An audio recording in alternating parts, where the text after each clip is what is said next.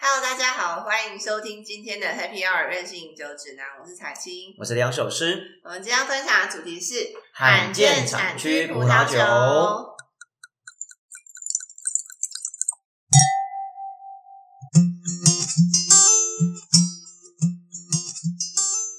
哎，Peter，嗯，就是上礼拜啊，你的那个尾牙的那个餐会啊，对，你记得不知道大家记不记得上次我们特别来宾小西，嗯嗯，他那里也有来参加你那对，个餐他会，带了好朋友一起来参加。对，然后他带来一支酒，那个产区我从来没听过，欸哦，你是说那一支 叫 Moldova 产区的葡那萄什么酒，产区啊？就是摩尔多瓦在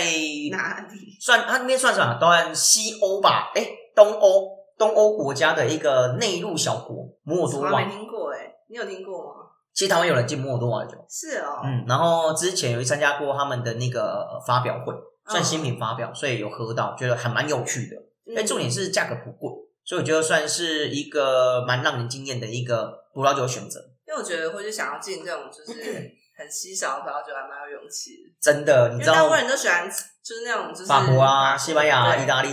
摩尔多啊摩尔多，没对错。所以基本上台湾，你说有没有那种很稀有产业？其实有，嗯应该讲全世界很多地方都有酿葡萄酒，只是台湾有没有进口而已。嗯那就我们先其他国家不讲，我们就光讲欧洲这件事情好了。欧洲全世界最古老的产区就在乔治亚共和国。是哦，嗯，而且我们今是哪里天哦，我们今天的酒啊，也是由 Gavino 乔治亚葡萄酒行所赞助的。嗯，对，是来自台南的康裕国际。大家会觉得我们这样很牵强， 不会，不会，不会，不会，不会。对，我们今天就是要夜 配。绕回大圈没有？对，嗯没有，因为我们今天主要就是讲罕见产区嘛。那罕见产区的酒其实台湾不常见，啊，不然不然怎么叫罕见产 区？对不对？所以，变成说我们今天刚好有乔治亚共和国的酒，所以我们就来聊关于罕见产区这件事情。所以小指甲光谷到底在哪？它原本是隶属在呃俄罗斯的地区，那又被称为是白俄罗斯。嗯那后来俄罗斯他们解体之后呢，他们就自己独立出来，成为乔治亚共和国，哦，在乌克兰的附近。了解，对，那就北边这样子。呃是类就位在那个地区，嗯，那乔治亚那边基本上，呃，据说考古学家他们发现那里挖掘到全世界最古老的葡萄酒的酒厂跟酿造设备，什么大啊概至今。有七千多年的历史。 我想到那个之前有人挖出什么中国的一碗牛肉汤，然后里面还有汤，你确定那是牛肉汤吗？好可怕！没有，他就是说什么，就是一碗汤里面，然后一点点，就很像肉骨茶那种一点点汁这样。啊，好恶心哦！我想说，你那个葡萄酒有没有挖出一瓶葡萄酒？没有啊，他们只是刚好挖到有那个陶设备瓮，那个设备，那个陶瓮，然后呢，在那陶瓮里面，他们有发现那个葡萄残渣跟葡萄籽，嗯，对，然后有些那种甘宁色素的东西，所以他们认为是说，不是酿酒？对，这应该是最早期的酿酒设备。嗯那当然，乔治亚共和国呢，他们至今也算是非常历史悠久的酿酒国家，而且他们有全世界最古老的葡萄品种，嗯，甚至他们也是有什么品种？呃，我印象最深刻的应该是 s a p e l a v i 嗯，对，一个红葡萄品种，但我们喝得到。那还有另外一个是他们的酿造技术，他们酿造技术非常有趣哦，他们会把陶瓮，就那种很大的那种陶瓮，嗯然后直接埋在地底下，嗯，然后呢，在陶瓮上面就留一个开口，然后把采收好的葡萄呢全部丢到里面去，然后用那个木棒就捣一捣，就像打打果子这样给它打一打，然后再用盖子把它盖起来，然后用泥土把它封起来，这样，然后就要酿酒，听起来很像杀人魔，其实 什 什么黑道没有，诶，哎这个很古老，而且你知道这个酿法啊、被列为是世界文化遗产非物质遗产之一耶。那啊个酿法，因为那个酿法已经是至今好几千年了。你还没喝醉对不对？没有没有没有，这是真的，这是真的。而且我们现在喝的这两款酒啊，就是由陶瓮所酿造出来的酒，所以不，妈现在我们现在目前喝的这一款白酒，我们今天现在喝的是白酒哦。这支白酒它颜色不觉得它很很它是个橘金吗？黄的颜色，，对，就那种有点金像黄偏橘。对，像茶，嗯，那种类似像乌龙茶或者是那种绿茶，稍微深一点那种颜色，反正非常非常漂亮，是茶汤的颜色，对，是它茶那种喝颜起色，来有个熟悉的味道。授氧化味。嗯，而且因为刚刘老师有讲，我们今天喝的这两支呢，都是他们的所谓的呃陶瓮酒，然后呢也都是原生品种。那这原生品种我只知道沙菲拉比，另外其他其实很多原生品种可能我们也不太清楚。那它讨论它要酿，它要放多久？好，这是个好问题。我曾经问那个就是乔治亚共和国的酿酒师，我说你哪认识的啊？我你知道台湾早期有乔治亚共和国的代表在台湾，真假？然后那时候呃十几年前，我就帮他们安排过那个品酒会跟活动。还啊真的有这段故事、有哦，有真的我以为有是被唬烂的。没有没有没有没有没有。那时候当时刘洋手这个公司就帮他们接了这一场乔治亚共和国在台的一个小型联合酒展。嗯那现场来了很多当地葡萄酒庄的代表或者酿酒师来台湾，然后算是帮忙做一个推广。可是很可惜啊，因为那时候推了一段时间就没有做起来。因为大家喜欢主流啊。除了这个以外，还有另外的重点是价格太贵。哦，但很有趣的是，他们当地的酒其实很便宜，非常便那为什么宜。进口来变那么贵？好，主要原因是运费，嗯，因为他们是一个算是内陆国，所以他们没有像什么地中海靠海啊，或是什么他们要先走路，然后再对买这样。就是你要么就是坐飞机，可运飞机的运输成本很高啊，不然你就是什么，就是你要先走一大段的陆运，对啊，然后到海口之后才有办法上船。嗯那上船你要想，它要先从呃内海啊，然后千那里个迢迢对对对对对，来然后过了地中海之后才有办法到大西洋，然后从大西洋再来到台湾这边，其实很远，所以他们主要贵是贵在运费。嗯，那当时因为这个原因，所以导致乔治亚共和国酒在台湾其实喝的人少，然后知道的人也很少，有点可惜。嗯，对。那现在啊，乔治亚共和国酒目前台湾除了我们今天喝的这一家康裕国际他们有进的以外呢，听说台北还有另外一家也有进乔治亚共和国葡萄酒，然后叫高加索吧。是哦。嗯那哪里可以买得到啊？还是要直接联络酒商？就可能你台北的话可以去到高加索，因为他们这个门市，然后他们主要是卖乔治亚共和国葡萄酒，所以算这几年，诶，感觉又重新开始有人要进乔治亚共和国葡萄酒，我觉得是好事，因为他们酒非常的传统，而且非常有趣。像我们今天喝的这个陶瓮酿酒，其实就很有趣，就像刚刚彩英讲，它有一个很特殊的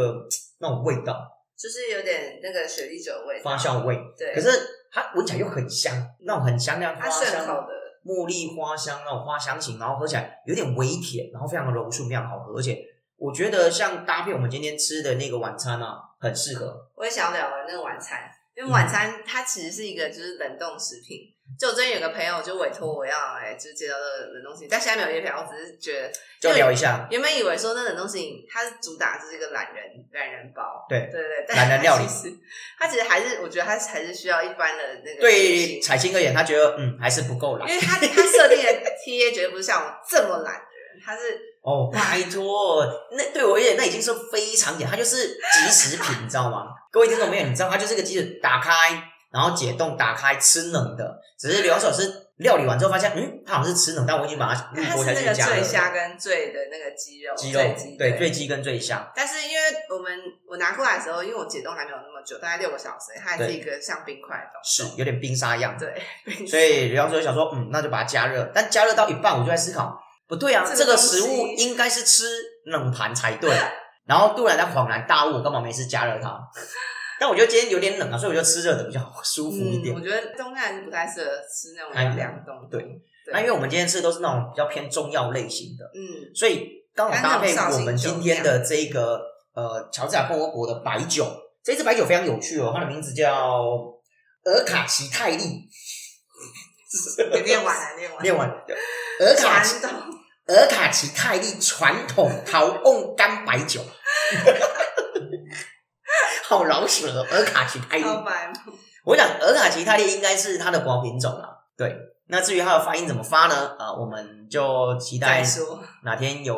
俄罗乔治亚俄共和国文的对朋友乔治亚共和国的朋友，或是会讲俄文的朋友，麻烦帮我们翻译对翻译，好不好？所以用这个白葡萄酒下去酿，我觉得就很适合。嗯，它会把那种中药的香气把它引发出啊，所以我觉得今天搭配起来，我觉得非常非常棒，整个整体上蛮适合台湾人的料理，像我们常吃台什么菜，台菜啊、腰炖排骨啊、肉骨茶、巴骨得，嗯，我觉得那很配棒，麻油嘛。马瑞可以，啊嗯然，后什么羊肉炉啊，我觉得也很棒，然后我觉得它有很那种解腻的功能啊，因为刚刚没错我还有吃一个那个馄饨，嗯，就是嗯，但是馄很哎怪饨的馄饨啊汤，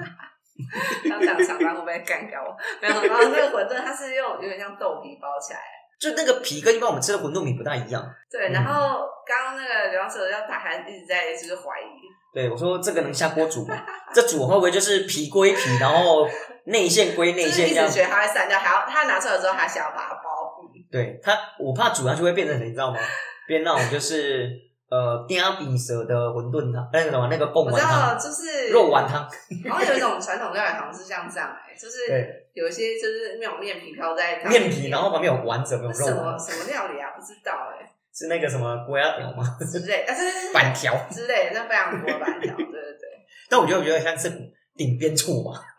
嗯，但总而言之，就这个酒它很能够综综合那种是台菜，对，我觉得很适合搭配台菜，而且重点是，我觉得非常开心的一件事情要跟大家讲，一定要跟大家讲，怎样？很重要。你要送酒，没有，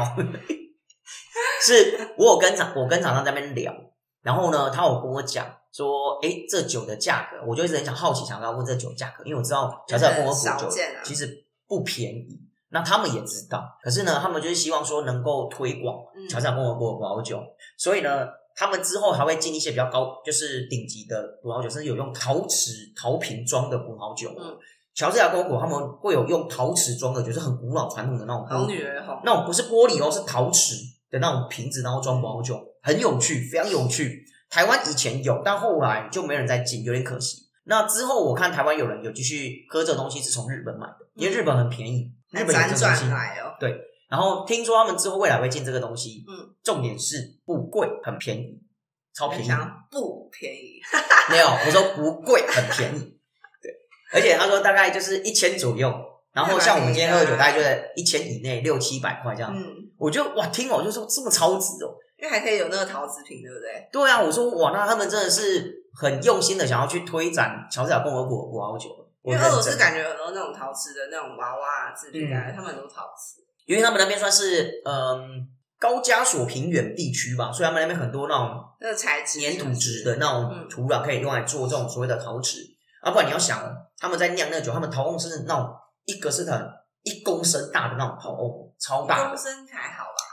哎、一公升你吗？讲错吧啊，？应该不是一公升，应该是一吨吧？对啊那，应该是一吨一，公升超小的，欸对，那应该是一吨，喝很醉大了，没有没有没有很大的那种陶瓮一吨这样子。 对对，所以他们那边就做很多这种东西，嗯，那、非常有趣。好，回到刚刚彩金问说，那怎么知道它酒到底有没有酿好？你埋在土里，你怎么知道它酒啊有没有酿好？我那时候问了那个酿酒师啊，他就讲很简单，他就指着他的鼻子，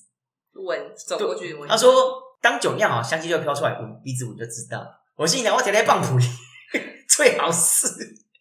没有，他们还是有一点有一点那种就是技术性啊，只是他们就是以前就是这样笑笑说啊，就鼻祖闻啊，酒酿好，香气就香气就自己出来啦，你就闻一闻就知道了。对啊，当然他们现在目前这样的技术还保留在当地，所以我们今天喝的这两款酒都是用陶瓮酿的，是非常非常传统的葡萄酒，很特别，我觉得非常非常特别。可是像那个，你知道有个电影叫《香水》吗？那、我知道，它就是那种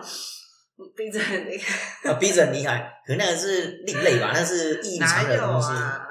所以他搞不好是这样。刘洋所是已经是鼻子算很厉害的人，你知道吗？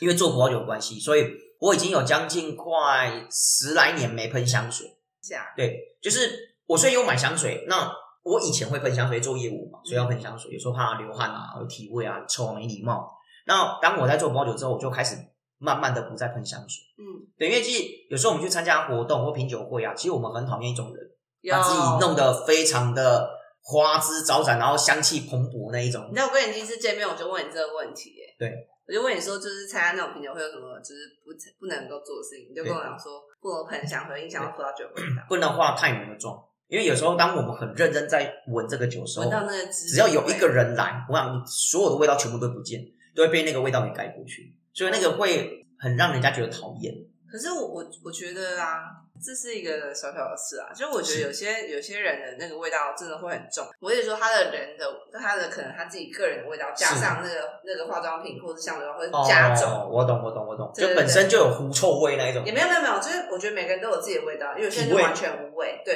哦，然后有些人他的味道感觉加的那个香水更重，更重了。对，就非常能够彰显。可是那种就是什么荷尔蒙之类的，哦，对。然后我我就因为有些我的朋友就会对各式各样的味道特别敏感。嗯嗯你知道吗？因为我以前有交过男朋友，他对真的是很 悲，就是他对女生的月经味超敏感。嗯，哦，我知道，你知道我知怎道样你会很敏感是不是？我我闻得到那味道，没有，然后他就很夸张，他每次在节目上就会跟我讲说，我觉得那个阿姨那个女生，我懂。然后以前在什么补习班，然后什么班长，他说我觉得那个女生怎么因样，为的确，呃，那个味道我闻得出来，好可怕，就是有时候，有时候候，呃，可能跟好像我们进进去一个房间，呃，不是对房间，就是一个空间里面，然后可能现场有几个女生，对那你就会在某些女生身上闻到一个特殊的味道，真对，假，然后那个味道基本上就是女生月经来的那个味道。到底啥味道啊？其实有时候我觉得它有点类似像，嗯、呃，你刚讲类似像荷尔蒙跟那种带有嗯点血的那种味道，其实那蛮明显的。那我觉得你可以去陶瓮旁边闻闻 看，我感觉会酿酒是就吧？是 哦，这个酒那样好，那样好就那样好。那如果是我去，我应该觉我应该觉得每一桶都那样好，我都想吃看看。欸它那陶瓮它是用那种像中国的那种，就是一个对，那种布它这底样封起来，没有，它底下是尖的，它底下这样有点像是那种就是呃倒锥形的一个嗯缝，然后上面有一个口，然后口他们土壤放完之后，他们会用木板把它盖住它，说木板，对，盖完之后会再用泥土把它嗯封起来。因为中国都是用那种一个布，然后把它哦，没有没有，他们是他们是埋在底下，是哦整个哦瓮全部埋在底下，只留一个口在泥土上表哦表面上。然后很多人就会觉得说，为什么要这样做？对啊，其实他们这样做是有目的，是用现在的角度来看，其实非常非常科学。它是有点像冰箱，呃，你答对一半。真假？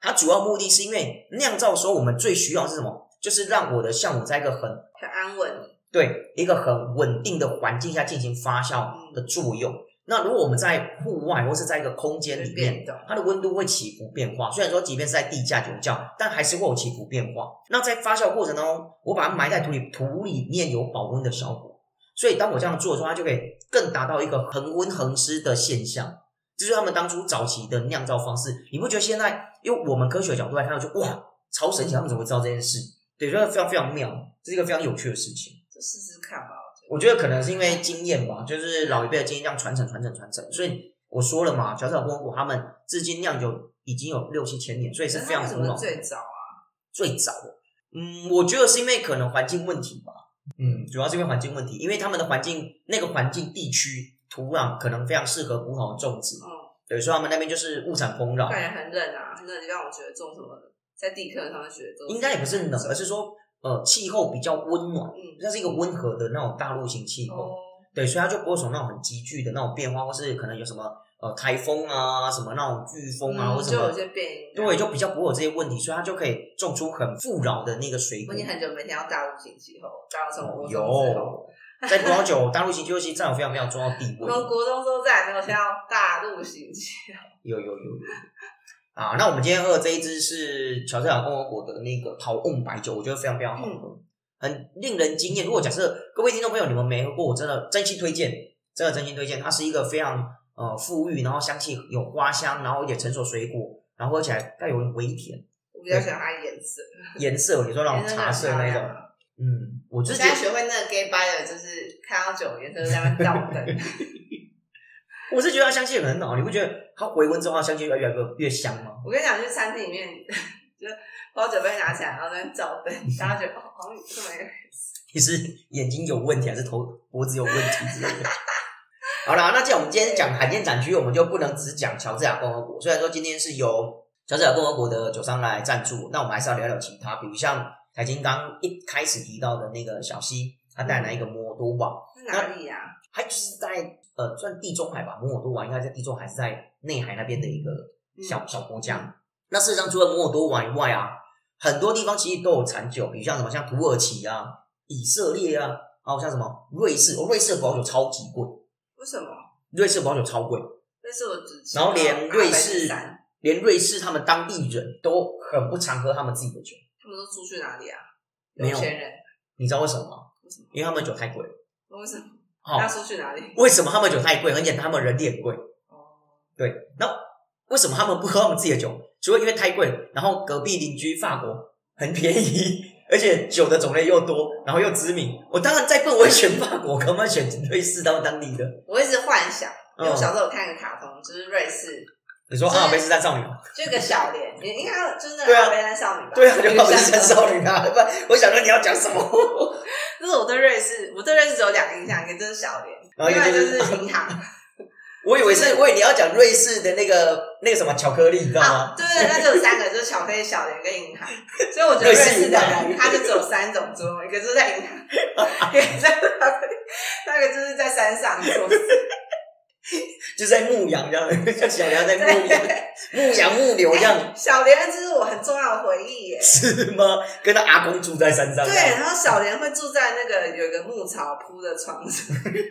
睡马厩。那个就那个草铺的床，我觉得很厉害，就是他是阿公妈做的一团草，然后直接铺一个床上，然后躺上去，然后小莲发出惊呼声，几乎神是这样哎呦，阿公这个手刺刺的不舒服。他觉得超舒服，他觉得超舒服， 他说哇，好舒服，什么东西？我觉得有时候这种卡通电视哦，真的要慎选啊。你看彩青这样小小的心理，你看都被玷污了， 什么什么东西？很重要哎、哦，是是是是。然后他有个男生的朋友，对，很会放羊，我知道，放养的小孩嘛，那个很厉害。哎可是我真的觉得牧羊是一件很很强的技能，为什么？因为我有时候看那个电那个什么电脑上面影片，我好像老人，嗯老就是人老人就是呃点到鸦片什么的，就是网络上，这年轻人就讲网络上，对啊，老人就讲我那个电脑上面电脑影片，对，网络上的影片，对对对，然后就有一些就是嗯，我不知道从哪国来的一些牧羊的影片，然后就是很厉害，就是他们养殖，因为养它不是就是很照逻辑这样走，它对有时候就是到处跑。对，可不是有牧羊犬吗？主要是因为牧羊犬去带领那个羊啊，没有也有人，然后他们有时候用弹跳的方式，弹跳是这样， 很难形它容，是就农夫是因不为是有？ 些地形啊，或者是有些栅栏，然后他哦们羊就会真的像就是那种卡通一样，用弹跳的方式，就是哦，跳过那个栅栏，对对对跳哦，很可很很可怕，都市人没有办法想象，为什么？就是怎这怎么弄？怎么你小时候没有把数弄过这羊吗子就没，就是我都在亲近农场看过羊，但是羊就一没有，小时候你有时候睡不着，不是可以数羊？你没有数过羊吗？你在数羊的时候因就为没有看到羊本人，就会有羊从那个栅栏跳过来，一只羊、两只没有羊没有没有、三这只个是羊。欧洲的人才会这样，因为亚洲人没有没看过什么羊，哦，而且我是在很久很久以后，我在高大学才看到真的羊，我是乡下有常看到羊，但不是那种山羊，或是那种人家饲养的对那种羊是路肉，那种羊肉的那种羊。但是你说的那种是绵羊，不一样。对啊，对，那绵羊它主要要在比较冷的环境，不然它在台湾平地会热死，会中暑，你知道吗？谁夏天还给你穿棉袄，不中暑才怪。我只有在亲近看那个绵羊，就是被剃毛，对啊，啊一因只为因为毕竟亲戚那边够冷，所以他们可以饲养绵羊。但台湾其他地方太热，没办法饲养绵羊，所以我们一般吃的羊肉都是一般那种台湾的那种本土羊，黑黑的这样。你有没有去过兰屿？没你有没有看过兰屿的照片？很多那种山羊， 没有，就那种山羊，然后眼睛超大颗，然后讲，然后那个声音超大声，啊对，哎、这样我有一次去那个大陆啊，嗯然后中国那边，然后就有那个就市场嘛，反正就绑了一只羊，要干嘛？就是感觉大家会宰死我、要卖啊，要卖才卖或者宰杀之类的，觉哦得好可怜，然后要把它解救，还好吧哦，好啦，这个都市对都市手没看过乡下东好，西，瑞士，瑞士疗院，基本上瑞士呢，因为他们那当地人工很贵，对啊所以他们的酒都不便你宜。都在银行，嗯，然后他们 当地对银我行，随便讲，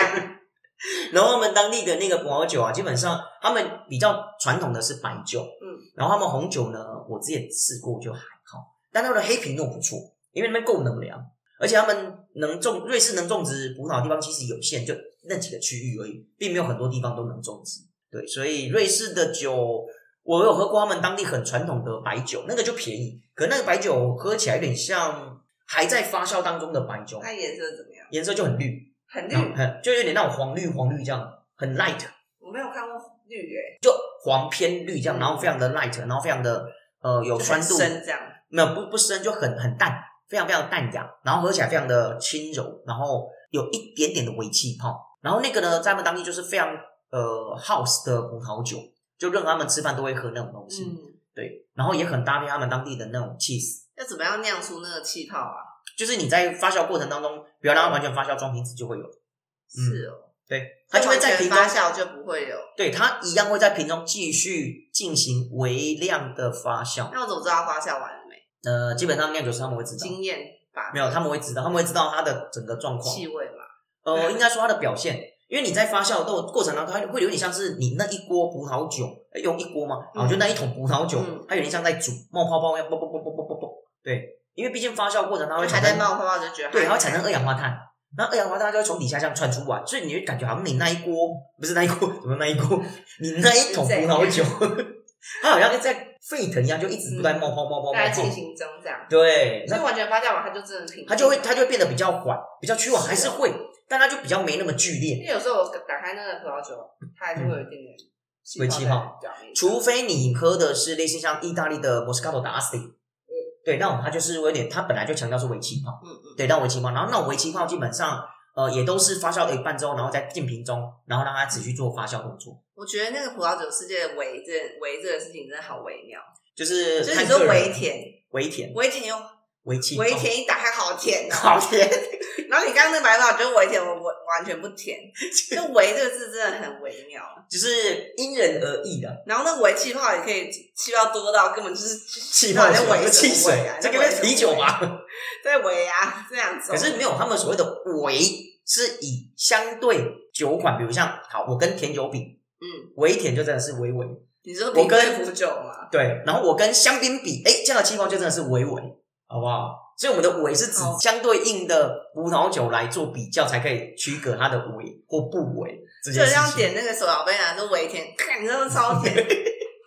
微甜，就叫微在微什么的，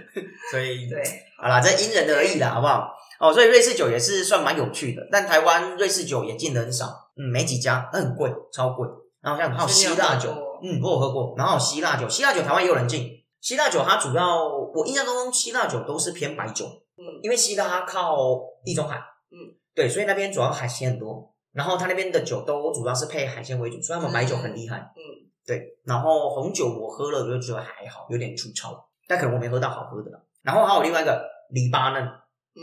黎巴嫩的葡萄酒呢非常稀有，但它在全世界非常有名，为什么？因为其中有一个黎巴嫩酒王，它的酿造风格跟法国波尔多很像，然后呢非常厉害，被誉为是黎巴嫩酒王，是厉害的酒庄，是厉害的酒庄。对，但黎巴嫩一般好像常常会战争，对，对所以这个国家没有太多的酒庄，嗯，对，所以它可以在这样环境，打对打到 嘛，它可以在这样环境，然后酿出不这是么刻厉害板的印酒象，啊，这个没错酒真的，所以就很不容易。对所以他们常常会有状况，就是有时候有酒，有时候没酒。嗯，对，这是他们那边的变问动题。因素多，对，还有像什么，我我我以色列啊，以色列，我觉得以色列葡萄酒蛮厉害的。以色列葡萄酒算是算是我喝过这种罕见产区，我比较喝常喝的葡萄酒。我说刻板印象，以色列人好像做什么事情都蛮厉害的，为什么？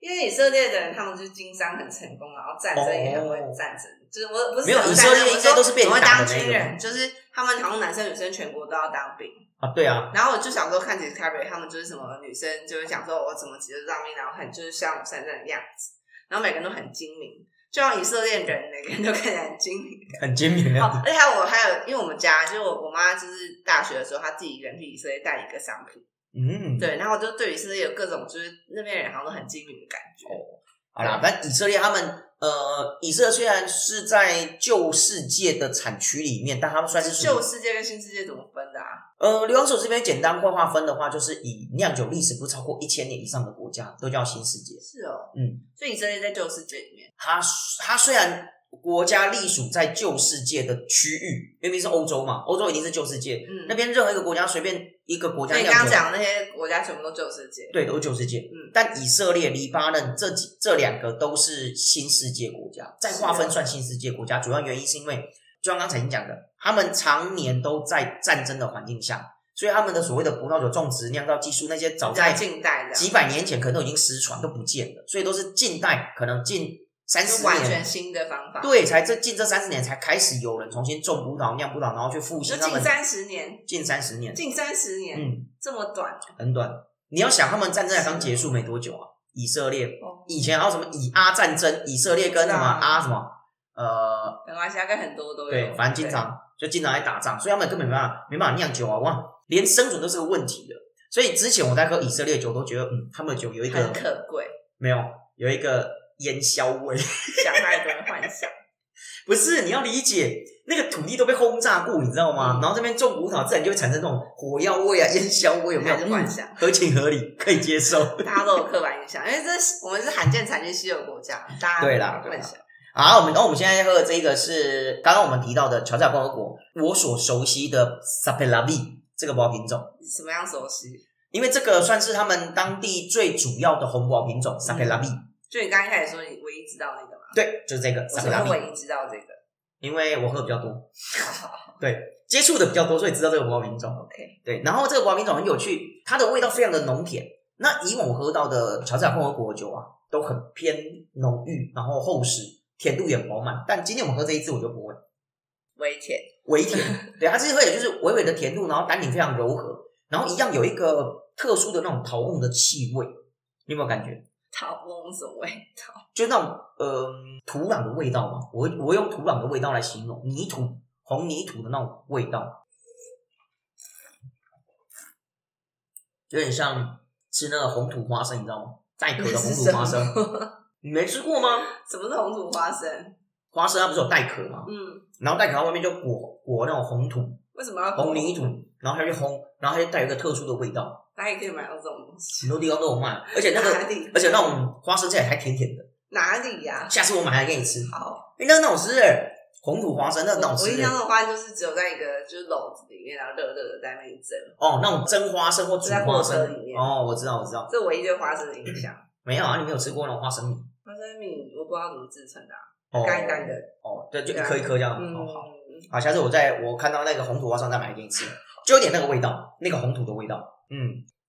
然后有点木质调性，但我不确定它有没有过香木桶，因为我这边没有太多关于这个酒的资料，但是它闻起来有点木质的调性倒是真的，我感觉有欸诶、那有可能它过陶瓮完之后，它会再进橡木桶。我认为可能它陶瓮只是做发酵作作用，然后之后呢，然后把酒取出来，然后再进橡木桶去做熟成。我认为，我觉得有。嗯，但我觉得这一支是非常好喝，跟我印象之前喝过的萨佩拉比比起来，我觉得我觉得比较没那么浓嗯甜，它白酒跟红酒蛮好，就蛮出乎人意料之外，而且重点是不贵蛮像法国酒。嗯，但白酒不像。哦。你会觉得这个有法国的 feel？嗯嗯，这个像法国的红酒，但是白酒很不像，对，我觉白酒有得，特别的氧化味。哦我觉得白酒喝起来比较像橘酒，就是葡萄泡皮的那种橘酒味道。嗯然后 好，回到我们今天的主题哦，继续聊。刚喝酒喝的太这个太太神奇了。对，没有，我们刚好，因为我们现在刚好在喝红的嘛，对啊，所以就跟大家聊一下。我们已经喝完，白的了，嗯，白的已经喝完喽，我们现在喝红的。那红的部分基本上是 a 比拉比啦，那 a 比拉比也是他们当地比较知名常见的。然后你知道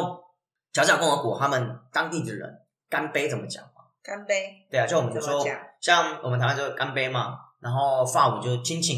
亲亲，有没有？哎，亲亲亲嗯亲，然后西班牙人就 salut salut day，对。那你知道乔治亚共和国人他们都怎么讲？当然不知道啊，这时候就要展现流行首诗的知识跟实力啦。怎样姿势怎样。伽马 juice，干嘛 juice，对，伽马然后 juice，台语哦，哎，就是伽马有没有？对，干然嘛后 juice，然后果汁，对，对，就是伽马的果汁这样，伽对马 juice，对，就是他们就是的干杯或是他们的 cheers 的意思。对，伽马 juice，这辈子要遇到乔治亚共和国的人，对，你就这样，伽马 juice，他会觉得你超厉害，你竟然知道这句话是什么意思。太难了。好不好？干嘛就是啊，这都是以前我那个乔治亚共和国的那个美女代表代表她教我的，嗯，原来是美女，难怪是美女，哇，开玩笑，超超我这正个的人啊男，的，但是什么都不记得。呃，也不会拿什啦么，也不会啦哦哪来的？呃，哦，好，嗯，好，哦，然后呢，呃，海舰展区还有哪几个台湾也找得到，像什么斯洛伐克，嗯，斯洛伐克台湾说法克蛮想听到的，对台湾就有几家进口商就有进斯洛伐克的葡萄酒，然后还有那个什么那个克罗埃西亚，尤其是在去年哎去年还前年啊那个世足赛。嗯，是去年还前年？前年一九年的时候，那时候不是世界足球赛吗？然后那时候克罗埃西亚不是挺进前四强吧？对，所以克罗埃西亚那时候就蛮知名的。然后台湾也有进口商，他们有进克罗埃西亚的葡萄酒，我觉得也蛮好喝的。如果你要问它的什么酒比较好喝哦，我觉得他们有他们自己当地的红葡萄跟他们当地的白葡萄酒，但我觉得它白葡萄酒比红葡萄更厉害，嗯，为什么？因为他们当地的环境比较适合种白葡萄。那怎样比较适合白？比较适合？气候吧，气候环境啊，土壤啊，然后有一个非常非常重要的因素，食物。如果假设我这哦个地方哦就都是第九配历史，对，如果假设我这地方都是产海鲜，那它就的白酒，哦白酒会比较厉害，或者是它的红酒可能也可以用来搭配海鲜。嗯，那红酒能搭配海鲜，那表示那支红酒的单宁啊，味道就不是那种很 full body 很 dry 的那一种，就一定是很 light 很轻盈，然后带有酸度的红酒。对，因为主要还是要配海鲜。对，就你就可以想到这件事情，因为它不可能说酿了一个酒是不因符为合他当们地当所地有的的。人，他们在卖做生意啊，对我当地人不会想要买来喝，你做的酒是要卖谁，对不对？哦，所以基本上克罗埃西亚也是如此。然后斯洛伐克的话，我觉得他们酒就非常有趣，因为我有一个朋友，他们专门进斯洛伐克的葡萄酒。嗯，对，所以我觉得也蛮好喝的，但毕竟这么多年哦，他们也是努力很久啊，那也都没什么太好的效果。我主要猜啦，主要还是因为市场环境需求，嗯，对，所以我觉得有点可惜。但我是比较倾向是说，台湾可以多进一些其他国家或是一些有趣的酒，因为我觉得这对呃在学习葡萄酒的人，他可以有更多的选择跟视野，然后去挑一些有趣的东西。或许它不会是主流，但我觉得至少你喝过，你就知可道这是个有东什西。么活动可以比较能够喝到那些酒啊？诶或者是一般主流通路有点难找到酒展，酒展。嗯我觉得台湾真的只有酒展。对，因为酒展这些摊位，他们才会出来去展现他们的商品，然后让很多人知道。可是近期我们最近的酒展是什么时候啊？现在春天，要春天了。接下来可能要到三呃最快的话应该是四月或五月吧，接下来嗯最快是正常的吗？是正常就是过年之后要四月。过年后大概四月五月才会开始有新的酒展。对，但我不知道今年的疫情会不会受影响嘛？但嗯希望是不会的。那到时候在五月的时候，好像就会有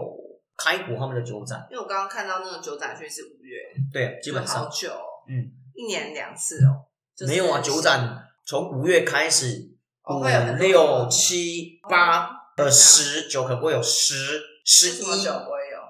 嗯，这有什么惯例吗？就目前的这些酒展的，好像真的酒没有，我不知道为什么酒没应该是说目前这些酒展他们的排程都是这几个时间段有。，嗯，所以他们基本上大概会办也都是那几个时间段。那大家习习惯那个时间，他们就不会再刻意去更改那我个觉时得十间点。一月一定会有。对，十一月一定会有，嗯然后六月、七月都会有。那只是就会看是谁主办的，然后办的大或小就不一定。我觉得，我觉得夏天真的很适合喝各自这样的酒。对啊，就是开心的季节。嗯，啊，反正我们今天就是跟大家分享关于罕见产区，然后主要是聊关于乔治亚共和国的酒。对，那如果各位听众朋友你们想要知道更多乔治亚共和国葡萄酒的话，你可以发讯息来跟刘老师老师联对，系。你可以直接问他，对，因为我那嗯可以问三不知。未来啦，未来或许刘老师老师会跟厂商接洽，然后来举办乔治亚共和国的葡萄酒的品饮会。我会去，等他们就是有更多的商品进来之后，我或许会跟他们合作一场品酒会，然后让大家更了解乔治亚共和国葡萄酒。因为毕竟目前台湾，你说懂乔治亚共和国葡萄酒，基本上没几个，我也我也不能算是懂，我也只是说啊，因为有这样的机会，然后有涉略，然后有这样的经验，然后知道乔治亚共和国葡萄酒的一些东西，然后可跟大家分享，仅此而已。嗯，好啦，那我们今天节目差不多就到这，没错，希望大家会喜欢。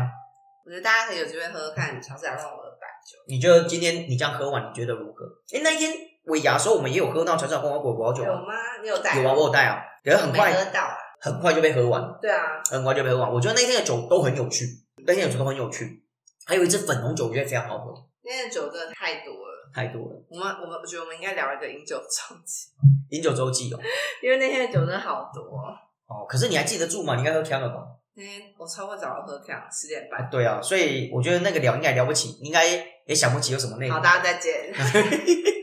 我今天就到这喽。好啦，那也反正记得追踪刘老师跟很新的 IG 还有 Facebook，然后呢哦也别忘了分享我们的频道给你的好朋友。我是梁老师，我是彩青，那我们下次再见喽，拜拜拜拜。